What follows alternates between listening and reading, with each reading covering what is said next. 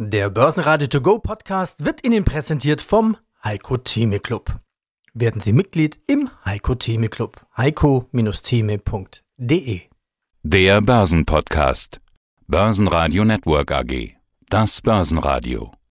Marktbericht. Im Studio Sebastian Leben und Peter Heinrich. Außerdem hören Sie zu möglichen Zinsanhebungen und zu Corona Robert Halver, Leiter der Kapitalmarktanalyse der Baderbank. Ein Fazit 2021 und zur Performance Vermögensverwalter Bastian Bosse von BRW. Zur Geldanlage mit künstlicher Intelligenz Fondsmanager Christoph Gumm von Private Alpha Switzerland und Pedi Protect CEO Olaf Stiller zur Produktpalette. Sie hören Ausschnitte aus Börsenradio-Interviews. Die vollständige Version der Interviews finden Sie auf börsenradio.de oder in der Börsenradio-App. Auch wenn es sich ein bisschen so anfühlt, noch ist nicht Weihnachten. Viele haben aber schon Weihnachtsurlaub. Investoren schließen die Bücher, die Börsen bewegen sich kaum. Als die Wall Street dann doch eine etwas positivere Tendenz zeigte, kam nochmal ein bisschen Schwung in den DAX. Er stieg bis zum Börsenschluss noch plus 1% an und schloss auf Tageshoch mit 15.593 Punkten. Ebenso die Börse in Wien, wo der ATX zum Schluss plus 0,9% zulegen konnte auf 3.860 Punkte, der ATX Total Return auf 7.846 Punkte. Mein Name ist Robert Halver, ich bin der Leiter der Kapitalmarktanalyse der Bader Bank AG. Die Kinder warten auf Weihnachten und die Anleger warteten auf die Notenbanken Fed, EZB, Bank of England, Bank of Japan, kamen alle in einer Woche. Ja, ist es denn soweit?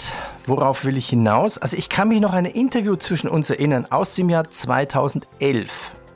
Als du erklärt hattest, es wird locker bis zum Jahr 2018 keine Zinsen mehr geben. Und dann dachte ich mir, nee, so lange, das glaube ich nicht, das kann nicht sein. So, jetzt haben wir 2021. Im Prinzip, wenn man aufrundet, haben wir schon 2022. Robert, ist es jetzt soweit?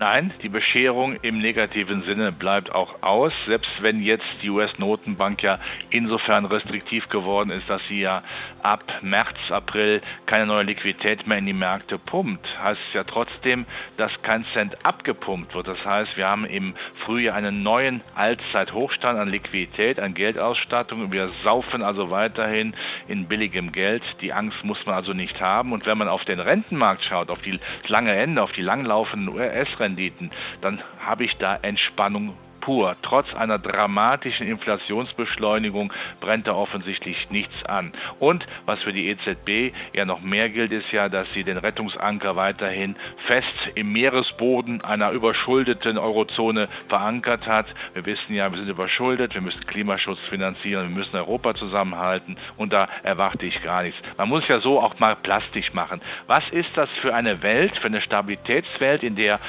die EZB-Präsidentin La Mère Monetaire, die Mutter Courage der europäischen Finanzmärkte, im nächsten Jahr die Inflationsprognose von 1,7 auf 3,2 fast verdoppelt und nichts tut. Also das erklärt ja dermaßen deutlich, dass wir keine Angst vor einer wirklich restriktiven Geldpolitik haben müssen, par excellence.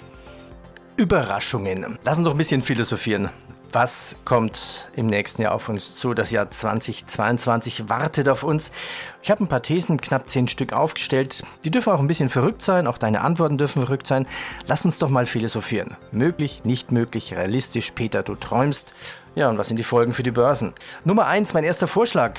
2022 wird die Angst von Corona verschwinden, denn es kommt endlich ein Medikament auf den Markt. Dass die Krankenhäuser entlastet werden, es werden nur noch wenige Menschen an Covid sterben. Das Medikament ist günstig, ist weltweit verfügbar. Ist das Szenario möglich, realistisch? Ja, das ist möglich. Warum sollte das nicht passieren?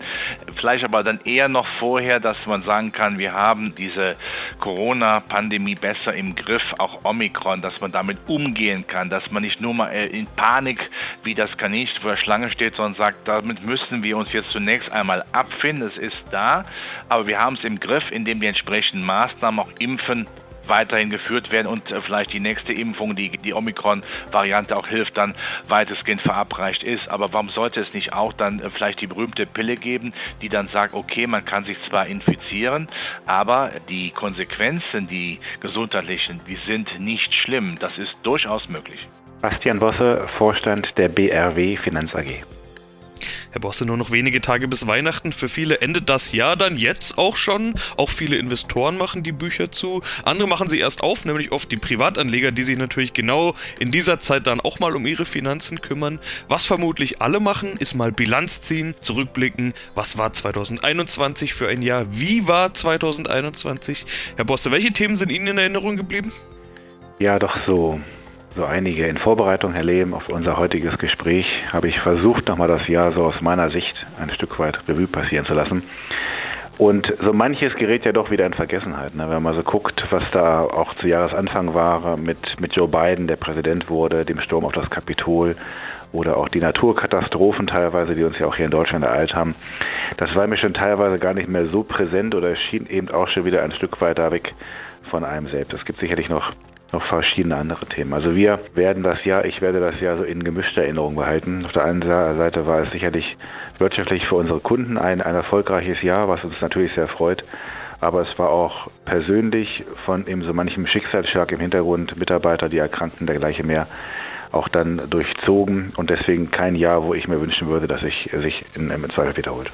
Aus Börsensicht werden wahrscheinlich viele sagen, darf sich's wiederholen, denn wir hatten eine ganze Reihe neue Rekorde, aber auch Rücksetzer, also die Nervosität, die Volatilität ist zurück, bei einzelnen Aktien sogar regelrechte Talfahrt, aber auch Sprünge. Äh, sie selbst sind in der zweiten Jahreshälfte defensiver geworden, hatten wir hin und wieder drüber gesprochen und sie geben ja auch einen Newsletter raus, in dem das erklärt wurde. In unserem Format sprechen wir sowieso immer über ihre Strategie. Aus Börsensicht, war 2021 für Sie ein gutes Jahr? Ja, das können wir bis hier und heute genauso unterschreiben. Also so drei Zahlen vielleicht mal, die das am deutlichsten machen. 9, 18, 36, das waren im Grunde die Prozentpunkte, die Kunden von uns haben erreichen können, angefangen bei einer Stable Return Strategie, also eher dem Blick nach unten gerichteten Strategie, bis hin zu einer Aktienvollinvest Strategie. Also es war viel möglich, eigentlich eine große Bandbreite. Wie gesagt, damit sind auch Kunden, das darf ich durchaus sagen, sehr, sehr zufrieden. Auch wir von der Entwicklung, dass wir hinten raus etwas zurückhaltender geworden sind, zumindest in den Strategien, wo wir das auch entsprechend erreichen können und auch dann, dann umsetzen wollen. Ich glaube, auch das war die richtige Entscheidung. Das zweite Halbjahr war nicht mehr ganz vergleichbar mit auch dem ersten Halbjahr.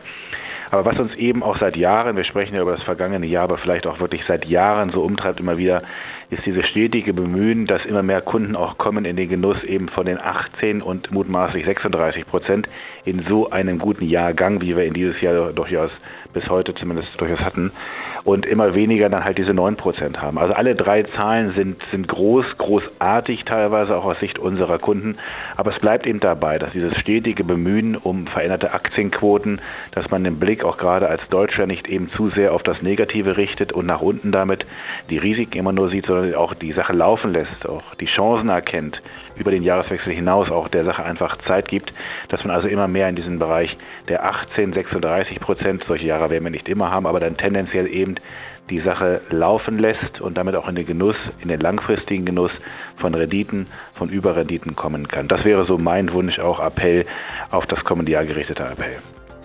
Ja, mein Name ist Christoph Gumm, ich bin äh, CEO und Co-Founder von Private Alpha Switzerland. Wir sind ein Wealth Tech Unternehmen, das eine künstliche Intelligenzplattform aufgebaut hat mit dem Namen Caesar. Und Caesar überwacht für uns die Finanzmärkte und ja, wir machen unsere Finanzanalysen auf Basis dieser KI-Auswertungen und steuern damit unsere Zertifikate und Fonds, die wir für Retail und institutionelle Anleger auflegen. Ja, ganz spannendes Thema. Sie waren ja kürzlich schon zu Gast in unserem Wikifolio-Channel und haben dort schon Einblicke in Ihre Arbeit und Ihre Strategie gegeben. Die moderne Art der Geldanlage hatten Sie das da genannt. Auf der Website heißt es Next Generation Wealth Technology. Sie vereinen Geldanlage mit Technologie, künstliche Intelligenz. Cäsar, wie Sie gesagt haben, heißt die KI, lässt sich auch leicht merken. Ist tatsächlich spannend. Sind Sie dann mehr Vermögensverwalter oder eher Tech-CEO oder vielleicht beides? Ja, wir sind eigentlich ein bisschen beides. Ich glaube, wir vereinen wirklich die neue Welt der Geldanlage. Ja, wir haben ein Team aufgebaut von ehemaligen Private Bankern. Wir kommen alle aus führenden Häusern hier am Züricher Finanzplatz, Credit Suisse, Julius Baer und dann ein Team von Tech Experts, Machine Learning Experts, primär von der ETH rund um unseren AI-Head Gregory Bettig. Jetzt kennen wir computerbasiertes Handeln ja schon lange, eigentlich schon seit Jahrzehnten. Es geht dabei aber meistens eher um solche Dinge wie Trendfolge. Also man sagt der Software, das ist unser Anlageuniversum und wenn dieses oder jenes Kriterium, meistens bestimmter Kurs oder Bewertung erreicht wird, dann heißt es verkaufen oder kaufen. Bei Ihnen geht es ja um viel mehr, auch Fundamentaldaten, Machine Learning, Deep Learning und so weiter. Was ist denn mhm. alles möglich? Ja, um vielleicht mal ganz kurz ein bisschen auszuholen.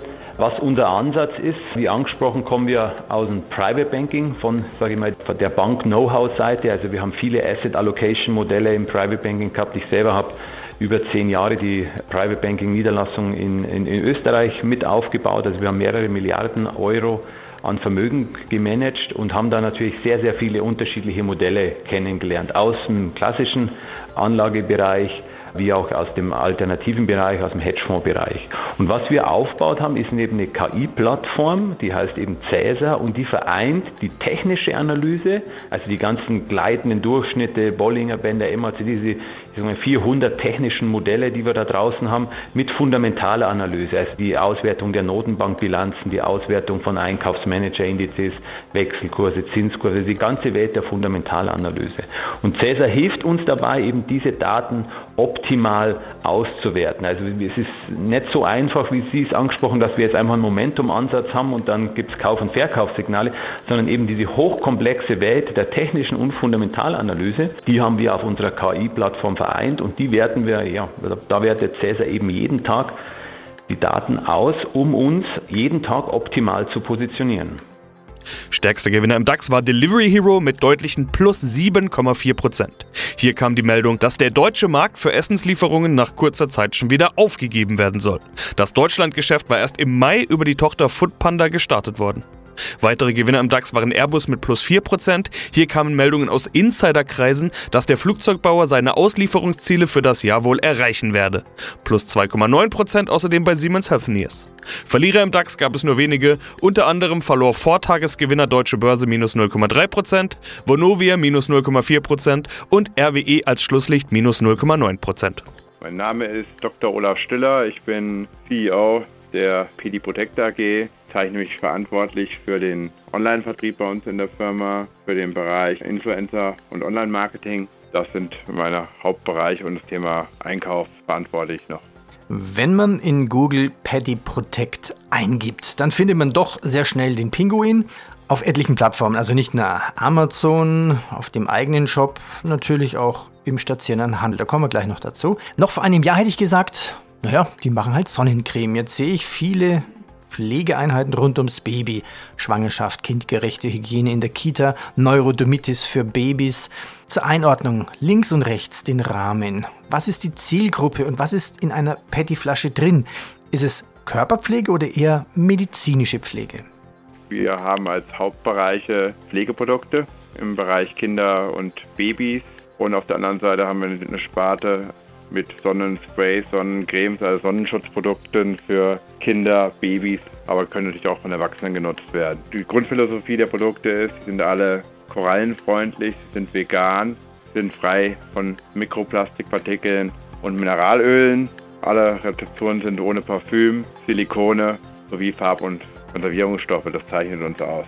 Wir sind im Bereich Körperpflege und wir waren ja früher mal in der Apotheke, äh, waren unsere Produkte erhältlich, sind ja von der Apotheke rüber in die Drogerie, in den Lebensmitteleinzelhandel, in die SB-Warenhäuser und verstärkt natürlich auch in den Online-Vertrieb. Da haben wir, haben wir schon ein Schiff in 2016 in der Firma vorgenommen. Wir kommen eigentlich aus der Apotheke. Auch von dem Produktansatz kommen wir aus der Apotheke. Mhm. Also ein sehr, sehr hochwertiger Produktansatz. Wir verzichten auf allergieverdächtige Duftstoffe und Parfüme vor allem und setzen Inhaltsstoffe mit sehr, sehr geringem Allergiepotenzial ein. Zum Abschluss noch die letzte Nummer. Was fehlt noch? Dein Ausblick 2022? Ja, ich hoffe natürlich, dass uns eine Sache nicht zu schaffen macht, geostrategische Auseinandersetzungen, die im Extremfall dann auch zum Ernstfall werden. Das können wir nicht gebrauchen. Ich hoffe, dass zwischen den USA auf der einen Seite und China und Russland auf der anderen Seite, dass man hier eine friedliche Koexistenz hinbekommt wie das damals zwischen USA und der Sowjetunion gewesen ist. Denn sobald äh, militärische Dinge passieren, brauchen wir uns über nichts mehr zu erhalten. Dann müsste man sagen, Game Over. Und ich hoffe, dass dieser Kelch an uns vorübergeht.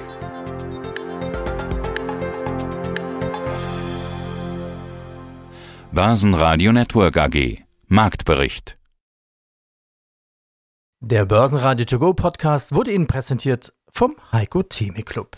Werden Sie Mitglied im Heiko Theme Club. heiko-theme.de